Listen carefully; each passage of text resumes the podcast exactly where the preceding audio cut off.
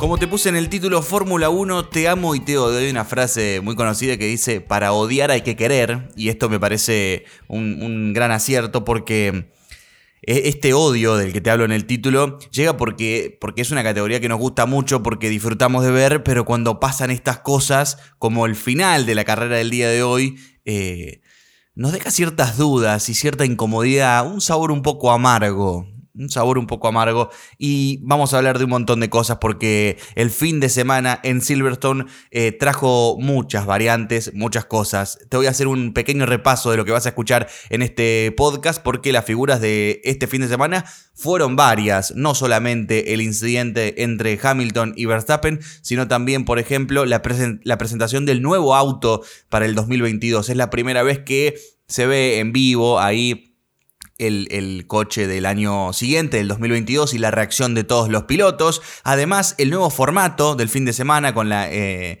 con la clasificación el viernes, la sprint qualifying el día sábado, la carrera del sprint y eh, finalmente con este orden la salida del domingo. Estos fueron más o menos los protagonistas del fin de semana.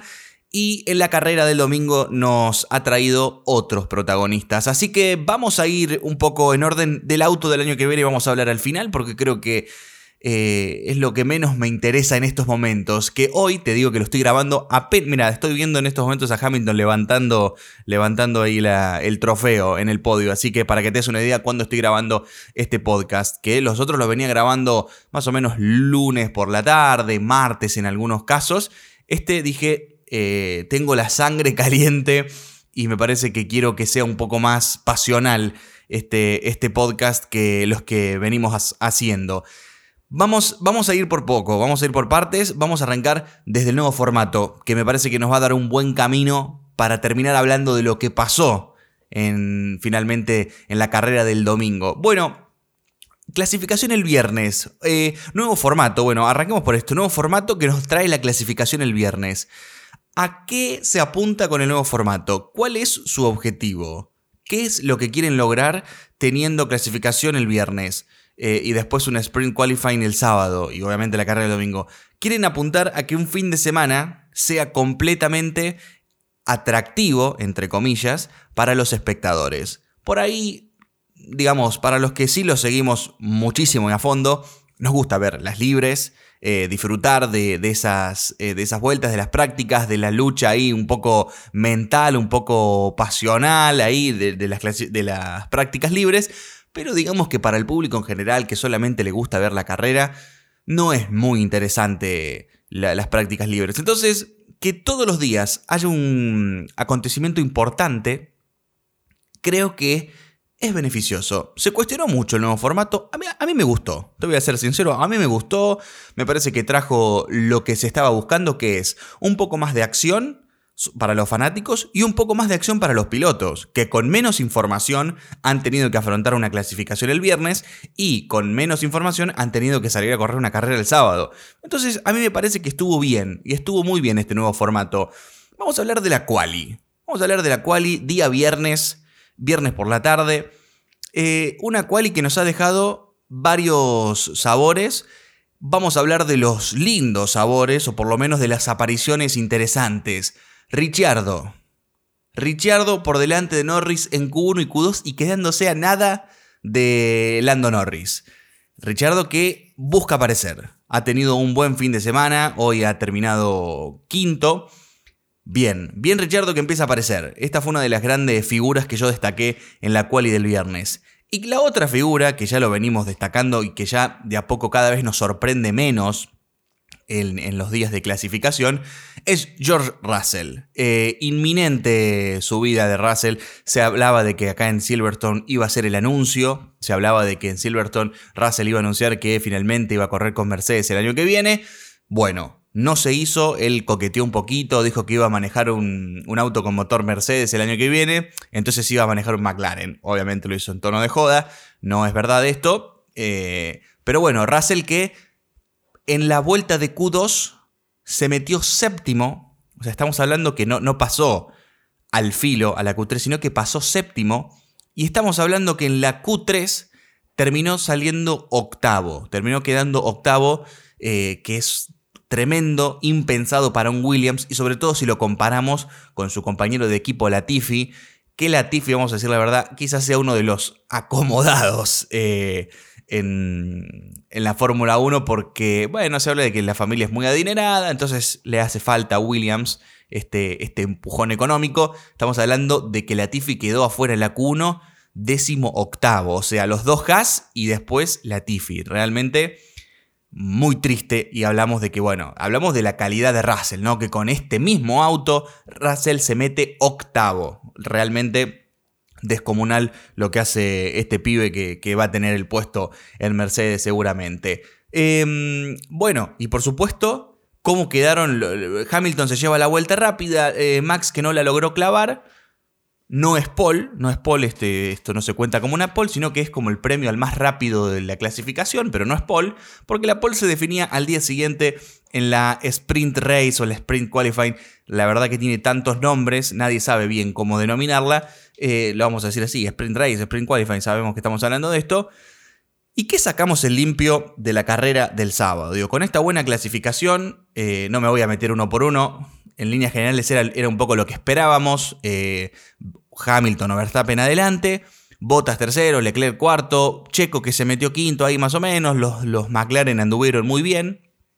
Las Ferraris que, bueno, Ferrari de, Leclerc que ya se mostró con buen ritmo desde, desde el día viernes, clasificando cuarto. Bueno, eh, vamos a avanzar a la Sprint Race. ¿Y qué nos, qué nos hace sacar en limpio la Sprint Race? ¿Qué es lo bueno? Digo, ¿sirvió o no sirvió? Vamos a hacer siempre este análisis. ¿Sirvió o no sirvió que haya una sprint race? Porque si no, ¿para qué, ¿para qué vinimos? Bueno, la sprint race para mí sirvió y nos mostró los peligros y las bondades y los beneficios que tiene esta carrera y que, mm, y que, y que sirve y que vale. No para todos los fines de semana, porque yo estoy de acuerdo también que esto todos los fines de semana sería un quilombo, demasiadas cosas con... No, porque solamente pueden usar los mismos neumáticos, porque tienen la elección libre, pero después la carrera tienen que largar con... Bueno, entonces, a mí me parece que en esta ocasión, y como se quiere aplicar en carreras puntuales, esto va a servir. ¿Por qué? Porque abre un poco el juego. Porque abre un poco el juego y porque muestra, en el caso de Alonso, por ejemplo, lo que se puede hacer en la carrera al sprint. Estamos hablando de que Alonso fue el que más posiciones ganó. Él había clasificado décimo primero y termina séptimo. Avanza a cuatro puestos. Y, esto es lo, poderoso de la Sprint Race. Cuando eh, eh, yo me quedo con un Team Radio, creo que fue, bueno, lo de los accidentes y las charlas con la FIA sí que fueron protagonistas esos Team Radio, pero si hablamos de pilotos, el Team Radio que me quedo del fin de semana es el de Alonso. El de Magic Alonso, que cuando le dicen que quedó afuera de la Q3 por 0,025, dice easy, easy, como diciendo fácil, fácil, mañana los peluqueo a todos. Efectivamente. Acá, se ve, digo, que Alonso ya se ha, se ha limpiado el óxido un poco del cuerpo y que tiene, que estamos, a ver, es una pista que la recontra conoce, y una de sus mayores virtudes son las, salidas. Las salidas de Fernando son espectaculares. Y ha tenido dos muy buenas salidas, el día sábado y el día domingo. Realmente brillante y lo hizo ganar cuatro posiciones en la, en la sprint qualifying el día sábado. Me encantó. Y bueno, y vemos la contracara, vemos la contracara con Checo Pérez, que acá te demuestra lo peligroso que es arriesgar en una sprint qualifying y bueno, hablamos entre, entre paréntesis lo. Porque no sé, digamos, cuando se habla de turbulencia y de aire sucio en la Fórmula 1, a, mí también me cuesta entenderlo, porque es algo que no se ve. Es algo que no se ve, me parece que es, eh, digo, es una sensación que deben tener los pilotos y ellos la saben definir. Pero es algo que no se ve. Eh, sí que lo escuchamos un montón de veces hablar del aire sucio, el famoso aire sucio que van dejando los coches cuando pasan y que el de atrás no les permite, no les permite seguirlo bien. Y, acá se, vio aplicado esto, ¿no? La dificultad de manejar en aire sucio, y por eso el desarrollo del auto del año siguiente, y lo peligroso de la sprint qualifying y de mandarte un mocazo. Un mocazo. Estamos hablando de que eh, Checo venía siguiéndolo a, a Richardo y en ese trencito en las S pierde el auto, pierde el auto por ir tan cerca, pierde, pierde un poco del apoyo aerodinámico que le va quitando el auto de adelante y se le va de cola, se le va de cola trompo al fondo, al fondo, largando desde pit para el día domingo, desde calle de boxes. Entonces, ahí tenemos lo peligroso que es, ¿no? Lo peligroso que es eh, mandarte una cagada en la sprint qualifying del sábado. Por eso me gusta, porque se abre el juego, porque cualquier cosa te puede cambiar el fin de semana. Entonces, por un lado, el error de Checo, por otro lado, la gran maniobra de Alonso. Eh, bueno, Sainz se vio perjudicado también. Y, el que ganó fue Verstappen, claro. Max Verstappen diciendo, acá vengo yo, correte, que bueno, no la clavé el, viernes porque estaba medio frío todavía. Correte, y ahí, ahí está. Verstappen primero, le gana la sprint a, a Hamilton y se lleva tres puntos. Verstappen que bueno, son los tres puntos que se va a llevar de este fin de semana solamente. Hamilton se lleva dos, Bottas se lleva uno de esta sprint qualifying y nos deja la, parrilla lista para nos deja la parrilla lista para el día domingo, el día de la carrera. Que Verstappen, obviamente, Poleman, Hamilton segundo, Bottas tercero, eh, Leclerc cuarto y después los dos McLaren. Vos sabés que antes de empezar la carrera dije, le compartí un comentario a mi novia, digo, te lo voy a decir en voz alta, te lo voy a decir en voz alta porque es algo que vengo pensando y después cuando ocurra, nadie me lo va a creer que yo pensaba eso, me lo puedo inventar. Y le dije, vos sabés que se van a tocar, se van a tocar, se van a tocar en la primera vuelta. Lo digo porque lo, lo sé, lo presiento, está en el aire, está en el aire. Y bueno, de esta manera, de esta manera, vamos a entrar en el día domingo y en lo más importante, me parece a mí, de todo el fin de semana. Así que subí el volumen y esta es la parte creo que más importante y donde más debate y más análisis y más opiniones vamos a tener por todos lados. Ya he escuchado varias y he leído otras tantas en Twitter también. Y creo que en casi todas las cuestiones estoy en desacuerdo con todos. Mirá lo que te digo. Así que probablemente vos no estés pensando lo mismo que yo. Pero ahí vamos y ahí nos metemos. A mí me había una sensación que me decía que algo iba a pasar en esta, en esta primera vuelta. Y te digo por qué. Porque a Hamilton yo sentía que le conviene, le conviene ensuciar el juego ahora.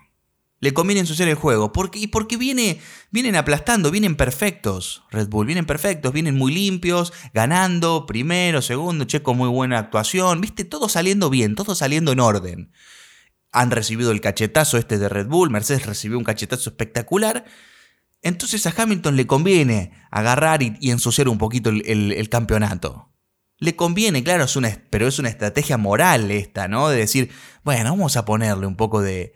Vamos a ensuciar un poco la pista. Vamos a ensuciar el camino que nos queda de acá hasta el final. Porque a este ritmo no podemos. Y es así, y está comprobado que a este ritmo no se puede. Red Bull sigue desarrollando el auto, los otros Mercedes ya no, no, pueden, perdieron, le quitaron la pole, Hamilton hizo la mejor vuelta, una alegría todo, pero sin la pole, Verstappen en la sprint se la gana, ahí hay sangre, sangre que corre por las venas, a Hamilton le conviene ensuciar el campeonato. Y bueno, como me estarás escuchando, yo pienso que para mí esto es un, un error de Hamilton, al igual que obviamente han pensado los comisarios, pero me parece de todas formas injusto. Me parece muy injusto lo que ha pasado el día de hoy. Primero, porque no hay 10 segundos de sanción que equivalgan a, a estar afuera. No hay. Y en estas ocasiones es como, ah, bueno, vos me tocaste y me mandaste afuera y tengo 10 segundos. La próxima, dale, dale, larga primero. Larga primero que te atiendo en la primera curva. Y listo. Me hace acordar a, Prost Senna eh, en definiciones del campeonato del mundo. Que se, se esperaban para tocarse. Entonces, ¿cómo es la cosa? Estos 10 segundos no saben a nada. Porque hoy un auto de punta fácilmente saca 10 segundos de ventaja. O sea, no, no, no tiene ningún tipo de sentido. No, no, no. Realmente me parece absurdo una penalidad de 10 eh, segundos. No, no, no me afecta, no, no afecta en absolutamente nada. Y encima de las no, pero estaba peleando con Leclerc. Sí, situacionalmente. Igual ganó. Entonces me parece. Porque analicemos el contexto. Mirá cómo le conviene a Hamilton hacer esto. Y tirarlo afuera a Verstappen y que todo... Hamilton tiene al público de su lado. Había 140.000 personas el día domingo y más de 350.000 que pasaron en todo el fin de semana. Corriendo enfrente de su gente. Buscando la victoria número 99 y buscando la octava en Silverstone. Corriendo en casa. Bien herido del campeonato, Hamilton. Estaba 30 y pico de puntos atrás, 33 puntos atrás creo. Bien herido de la sprint, o sea, bien herido del día anterior. Y le conviene este toque para congelar el campeonato, para ensuciarlo, para congelarlo, para frizarlo a Verstappen, que no siga sumando, porque ponele que lo pasa, ponele que tenía ritmo para pasarlo. Pero ¿qué le vas a descontar? Solamente 7 puntos, Verstappen sale segundo. ¿Qué descontás? 7 puntos nada más. Entonces le conviene esta friseada de campeonato. Yo lo dije el podcast pasado, si lo, si lo escucharon sabrán de lo que hablo. Verstappen dije, se puede dar el lujo de quedar afuera una carrera y seguir liderando. Claro, lo que pasa es que no se dio el lujo de que se le rompa el motor, por ejemplo, y que un fallo mecánico lo deje afuera. Lo tiró Hamilton, lo tiró Hamilton. Entonces, 10 segundos de penalidad me parece muy poco y escuché por ahí decir que en realidad se lo penaliza no por lo que pierde el otro, sino por la maniobra que hace, que hace el, el, piloto que está siendo juzgado o analizado, en este caso Hamilton. Pero bueno, a mí me parece totalmente injusto porque de esta manera yo la próxima carrera te atiendo en la primera curva y bueno, dame 10 segundos, total, tengo el mejor auto y la gano lo mismo. Y acá me voy a meter en un detalle no menor de esta victoria, porque esta victoria es posible gracias a la dirección de carrera. Y acá Fran, vas a meter, vas a decir que el campeonato está arreglado y que Hamilton tiene... No, no voy a decir eso, pero voy a decir que hay un claro favoritismo y hay un, un, un mensaje, un metamensaje entre líneas que es, y bueno, de alguna manera siempre se beneficia Hamilton. Yo no estoy diciendo que esto Hamilton le pasa una cometa todos los fines de semana para los... No, no estoy diciendo eso. Lo que estoy diciendo es que coinciden que todas las decisiones siempre giran a favor de Hamilton. Bandera roja. Perdone la palabra, pero déjame de hinchar los huevos. Bandera roja. Parece accidente, está bien, es la, una de las curvas más rápidas del calendario. Hay goma, barreras, loco. No, pero Verstappen se fue al hospital. Perfecto. Verstappen, estoy con vos, hermano. Ojalá estés bien. Bandera roja, déjame de joder. Un circo montaron para sacar un auto y acomodar tres gomas. Pone la, la, las Tech Barrier. Modernizate un poco, ya lo dije el, el podcast pasado, viejo. Con escobitas barriendo la pista. No jodas. Sos la fórmula, la maldita Fórmula 1 tenés el mayor presupuesto del mundo, tenés gráficos espectaculares, que vamos a hablar un ratito de eso. Tenés un montón y no tenés la capacidad de poner barreras modernas que se arreglen rápido. 40 minutos de carrera frenado para sacar un auto. Déjame de hinchar los huevos. Esto es una vergüenza. Esta es la vergüenza. Y esta bandera roja es la que le da la victoria a Hamilton. parémonos a pensar. ¿Era auto de seguridad? Que entre Hamilton a Pitts a cambiar y que quede último, hermano. Eso es lo que se merece. Es lo que se merece. Anda último y después entra y cambia el alerón. No, puede entrar yendo segundo, bajo bandera roja, que le arreglen todo el auto y así seguir andando y ganar. Entonces es una burla, viejo. Es una burla para, para, lo, para el... Hoy yo lo puse. Lamentablemente, perdió seriedad el automovilismo con estas cosas el automovilismo pierde seriedad porque no podés hacer esto. Bancátela, mandalo al último, que tenga que perder el, verdadero tiempo, un minuto en boxes, y desde el fondo, desde el fondo recuperá. Bueno, eh, estoy indignado. Esta es mi posición, vos podés tener la tuya, yo tengo la mía. La bandera roja es una vergüenza. No aprenden más estos muchachos de la Fórmula 1, yo ya lo dije, el podcast vengo repitiéndolo. No aprenden más estos muchachos con el tema de las banderas, con el tema de los marshals, con el tema de la seguridad. Eh, tienen que ponerse a ver otras categorías, yo ya lo dije. Y esto es lo que más me molesta de la Fórmula 1, creo que es su, su parte directiva. Porque, bueno, estas son mis impresiones. Estas son mis impresiones y te invito a que vos me compartas la tuya a través de Instagram, Fran Reale, a través de Twitter, Frank-Reale. Ahí yo eh, recibo tus, tus comentarios. Digo, puedes estar de acuerdo con lo que digo o no.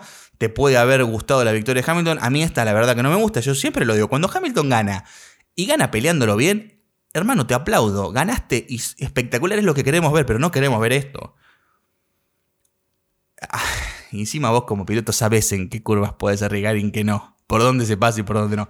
Bueno, eh, lo dejamos. Lo dejamos ahí.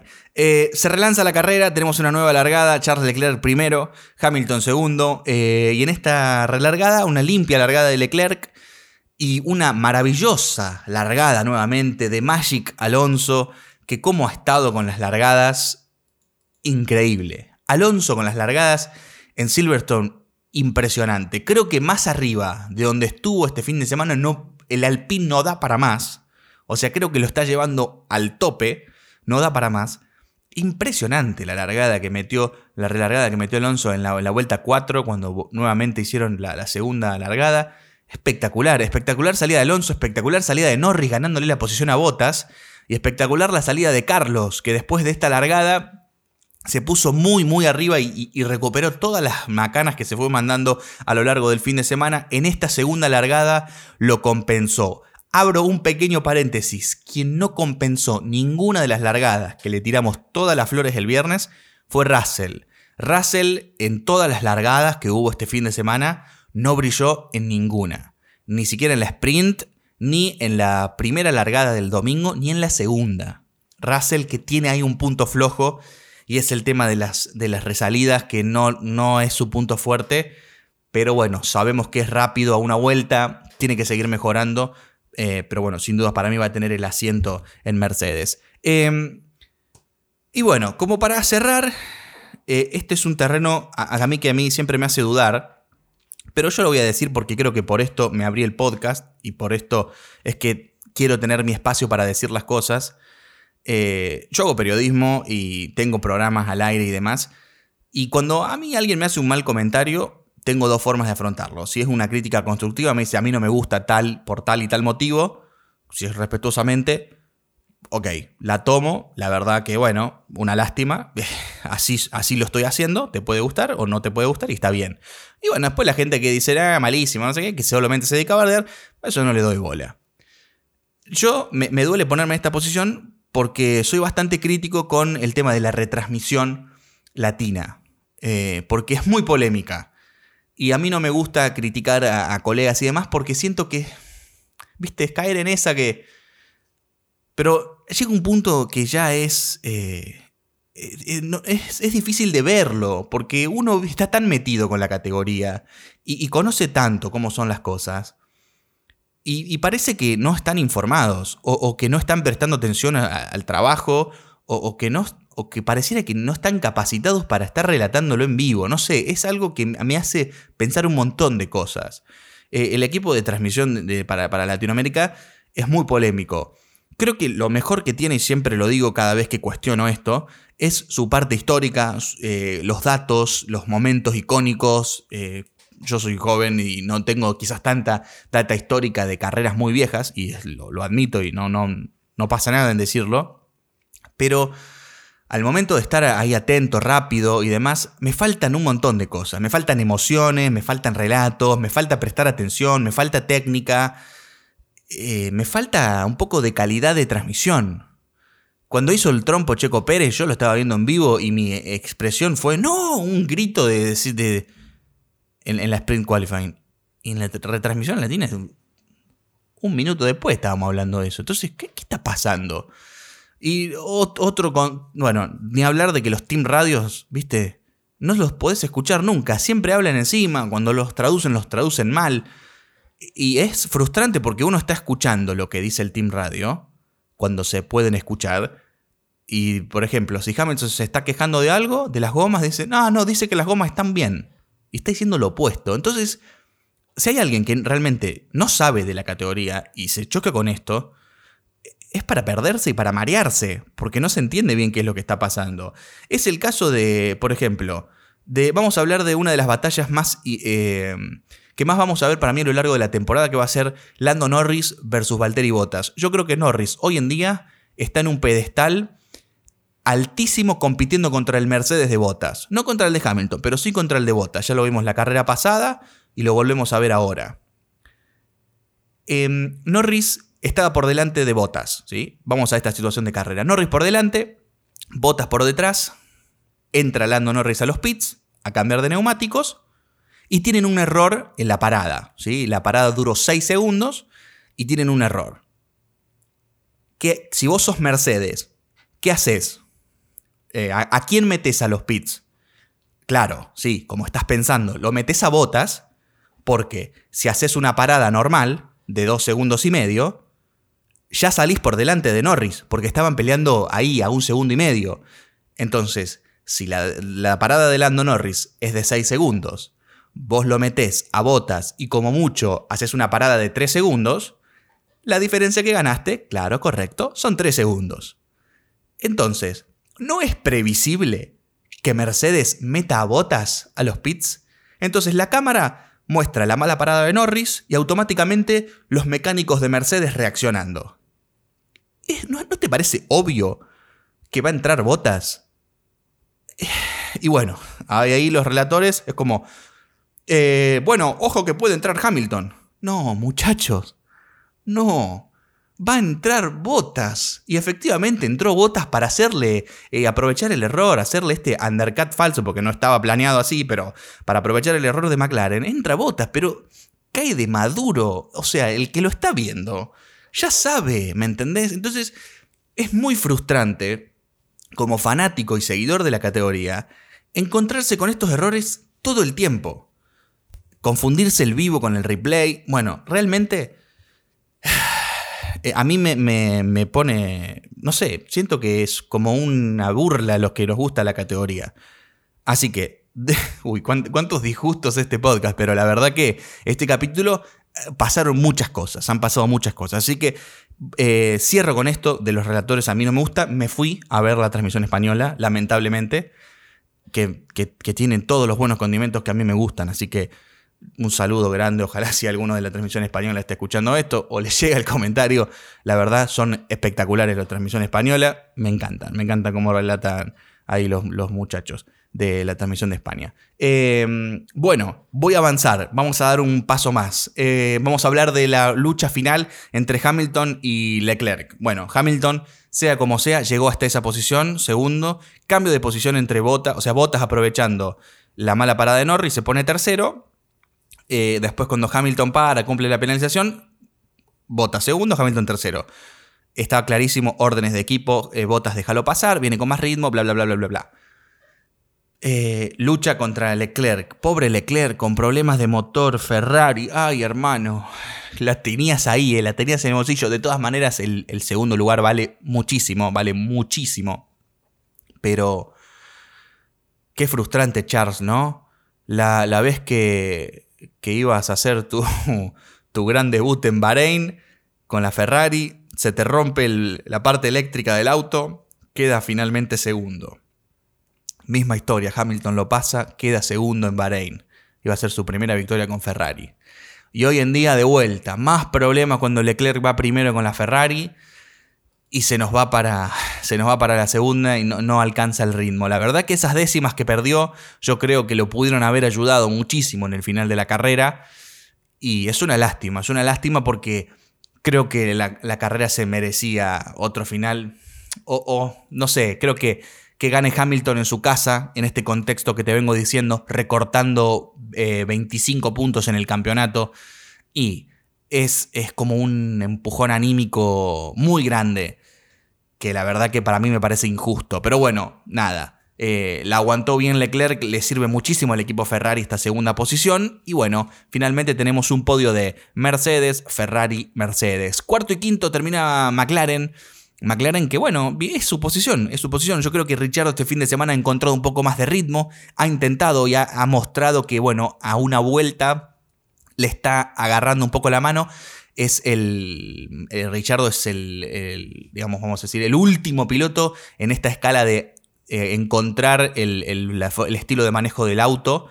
Eh, ya hemos visto a, otros pilotos como Vettel, bueno, Vettel no ha tenido un buen fin de semana, lamentablemente. Como, pero bueno, Vettel, ¿quién más? Alonso, que ha cambiado de, de auto, Checo Pérez, Carlos Sainz. Todos han tenido una adaptación más rápida. Creo que Richardo es de momento el más lento, pero en este fin de semana se lo vio un poquito ya más cerca. Eh, queda quinto el resultado final para Daniel Richardo, que está bien. La carrera el día domingo es donde se entregan los puntos y finalmente es donde ha logrado estar Richardo. Eh, Lando Norris cuarto, que como dije, para mí Lando está a un paso superior, está compitiendo con Bota, ya está compitiendo con Mercedes, Lando. Eh, en todos los sentidos, tanto en clasificación como en ritmo de carrera, porque de no haber sido por el error y la mala parada en boxes, hoy Lando nuevamente hubiera estado en el podio. Eh, yo creo que lo, hubieras, eh, lo hubiera podido aguantar.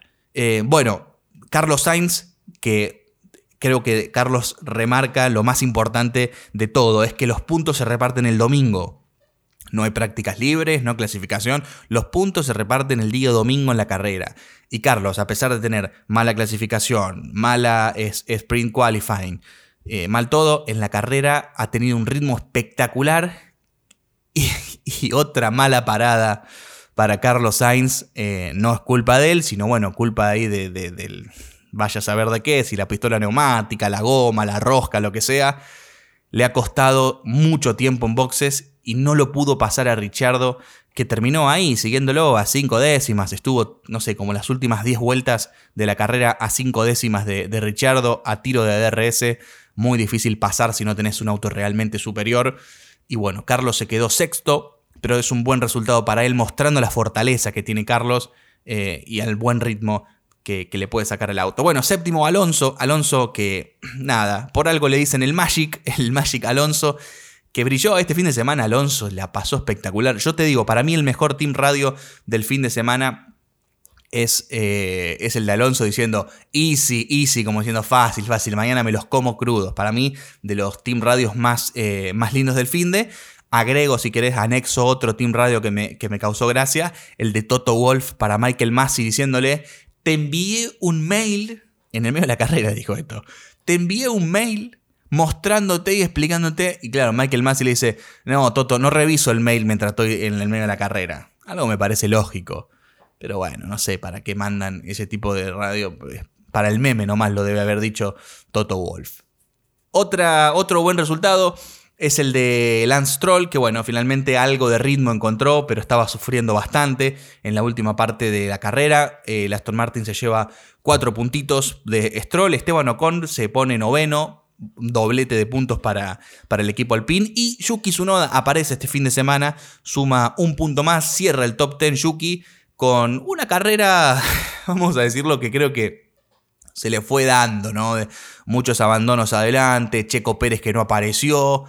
Eh, Checo Pérez hizo una carrera tres paradas, eh, realmente creo que se sacrificó Checo, eh, sacrificó un punto que tenía él porque estaba décimo, estaba rodando décimo y creo que sacrificó su último punto para quitarle la vuelta rápida a Hamilton.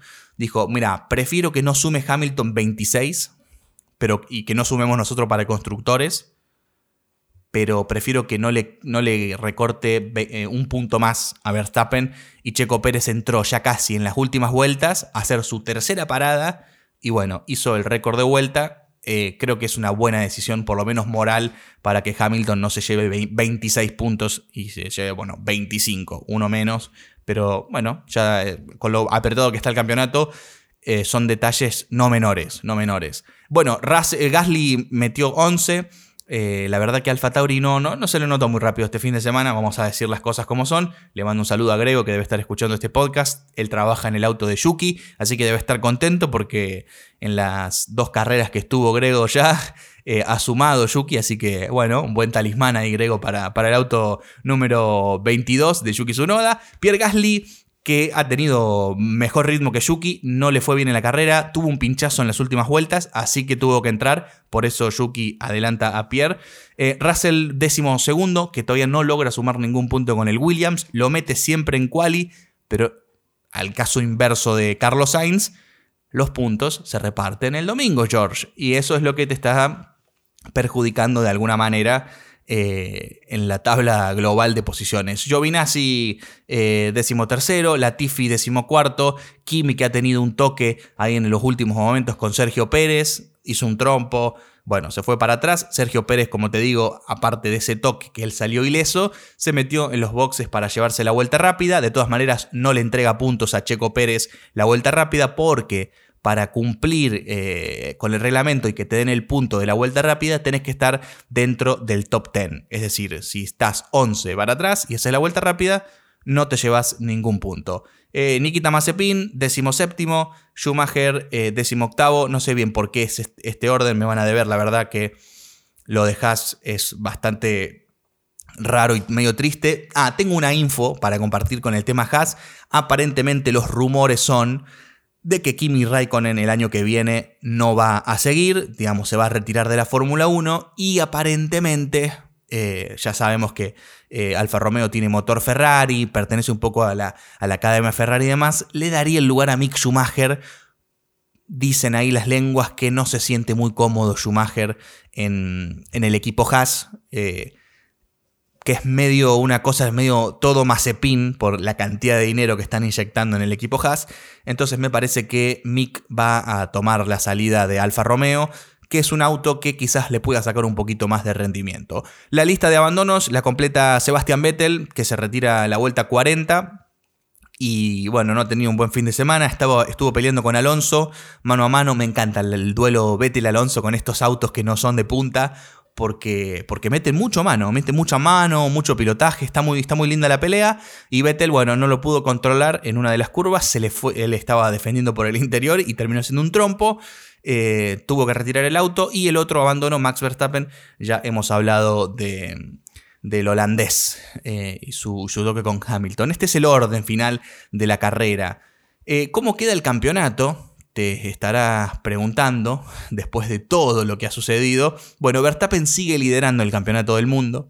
Estamos hablando que tiene 185 puntos contra 177 de Lewis Hamilton. Son 8 puntos de diferencia. 8 puntos que, separan a los, a los líderes.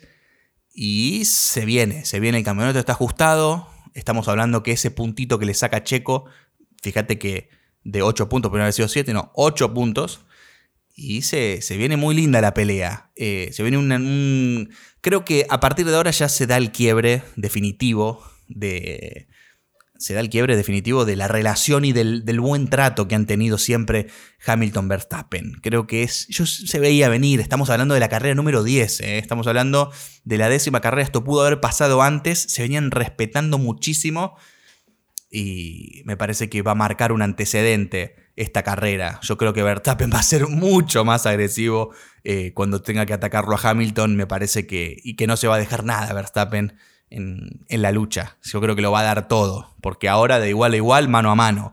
Tercero en el Campeonato del Mundo, y no nos sorprende, es Lando Norris con la, la temporada brillante que está haciendo. Ni siquiera está Botas, eh, tercero no, está Lando Norris con el McLaren, que yo te digo, eh, la pelea eh, es Norris Botas. Norris Botas están al mismo nivel en estos momentos. Yo creo que Botas corre con un poco de ventaja por el, por el Mercedes.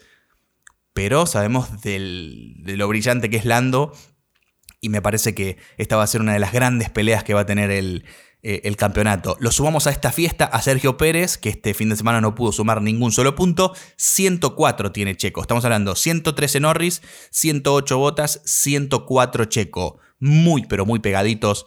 9 eh, puntos ahí en, total de Norris a Pérez. En el medio está Botas, muy pegadito. Los Ferraris que, que quieren sumarse, quieren sumarse a la fiesta. Estamos hablando de Leclerc con 80 y de Carlos Sainz con 68. La verdad que Ferrari se viene sumando ahí a la, a la fiesta y eh, te preguntarás dónde está Richardo. Richardo con 50 puntos está como queriendo sumarse, todavía está un poco lejos, pero nada, falta todavía un poquito más de la mitad de la temporada. Pierre Gasly vendría a ser el diferencial del resto. Después de todo este club medio selecto, Gasly está noveno en la, en la tabla de posiciones con 39 puntos y cierra Vettel con 30. Alonso 26 en el, en el décimo primero. ¿Y cómo queda el campeonato de constructores? Nos preguntamos todos. Eh, sigue liderando Red Bull, Red Bull con 2.89, Mercedes 2.85. Fíjate que está apretadísimo todo y eh, nada, va a ser una batalla durísima en lo que va a quedar de temporada. Espero que Red Bull se fortalezca de esta y lo, hemos visto, lo hemos, visto reaccionarlo, eh, reaccionar a Red Bull eh, cuando, por ejemplo, pasó lo de Barcelona, que no le salió bien la estrategia, que Mercedes se fortaleció, etcétera, etcétera. Me parece que, bueno, después metió una seguidilla de cinco victorias, nada. Yo pienso que, que va a ser un, un resurgir nuevamente de Red Bull. Próxima carrera, Hungría. Es un terreno que, vamos a decir, a una vuelta Verstappen siempre está. A una vuelta Verstappen siempre está.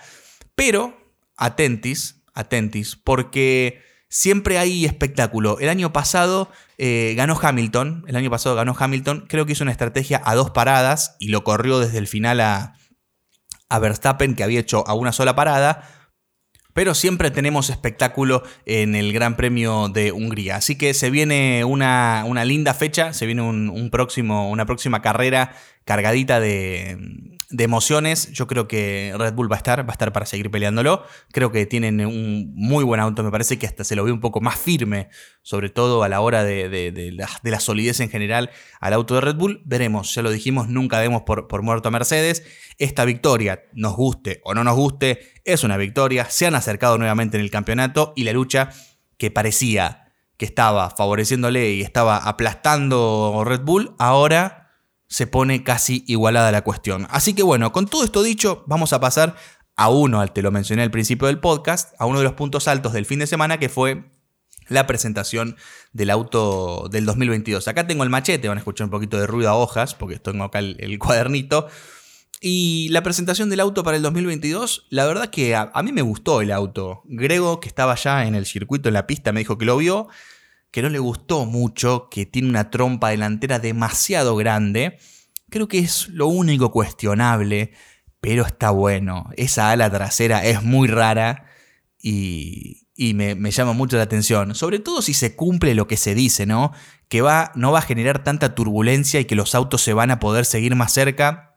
Fue un poco lo que dijeron la mayoría de los pilotos, es que, mira, nos guste o no nos guste, va a ser así y si nos permite correr más cerca, va a estar mejor. Entonces yo creo que banco esa postura, banco esa posición y nada, a mí en, líneas generales me gustó el auto. Igualmente este es un auto concepto, estamos hablando de que los equipos tienen la posibilidad de seguir desarrollándolo y acá se abre el manual de, de las reglas y de las normas y el reglamento y los equipos empiezan a darle sus propias interpretaciones. Estamos hablando de que a lo mejor el equipo Red Bull el año que viene cae con un desarrollo en el suelo, porque vamos a volver a tener el efecto suelo en este auto, con un desarrollo más, eh, más pulido, más fino, que le haga ganar velocidad en las curvas y entonces por eso tienen menos... Bueno, en fin, Creo que va a ser interesante, este es un modelo concepto y a partir de ahora los, los equipos, bueno, a partir de ahora no, ya lo vienen desarrollando, pero digo, a partir de, esta, de este esquema que se vio, eh, vamos a tener autos similares a los que vimos en, en, el día de hoy, no iguales, no iguales porque los equipos, como ya te dije, van a empezar a encontrar ciertos baches en el reglamento, ciertas, ciertos lugares donde meter mano y donde no quede todo claro,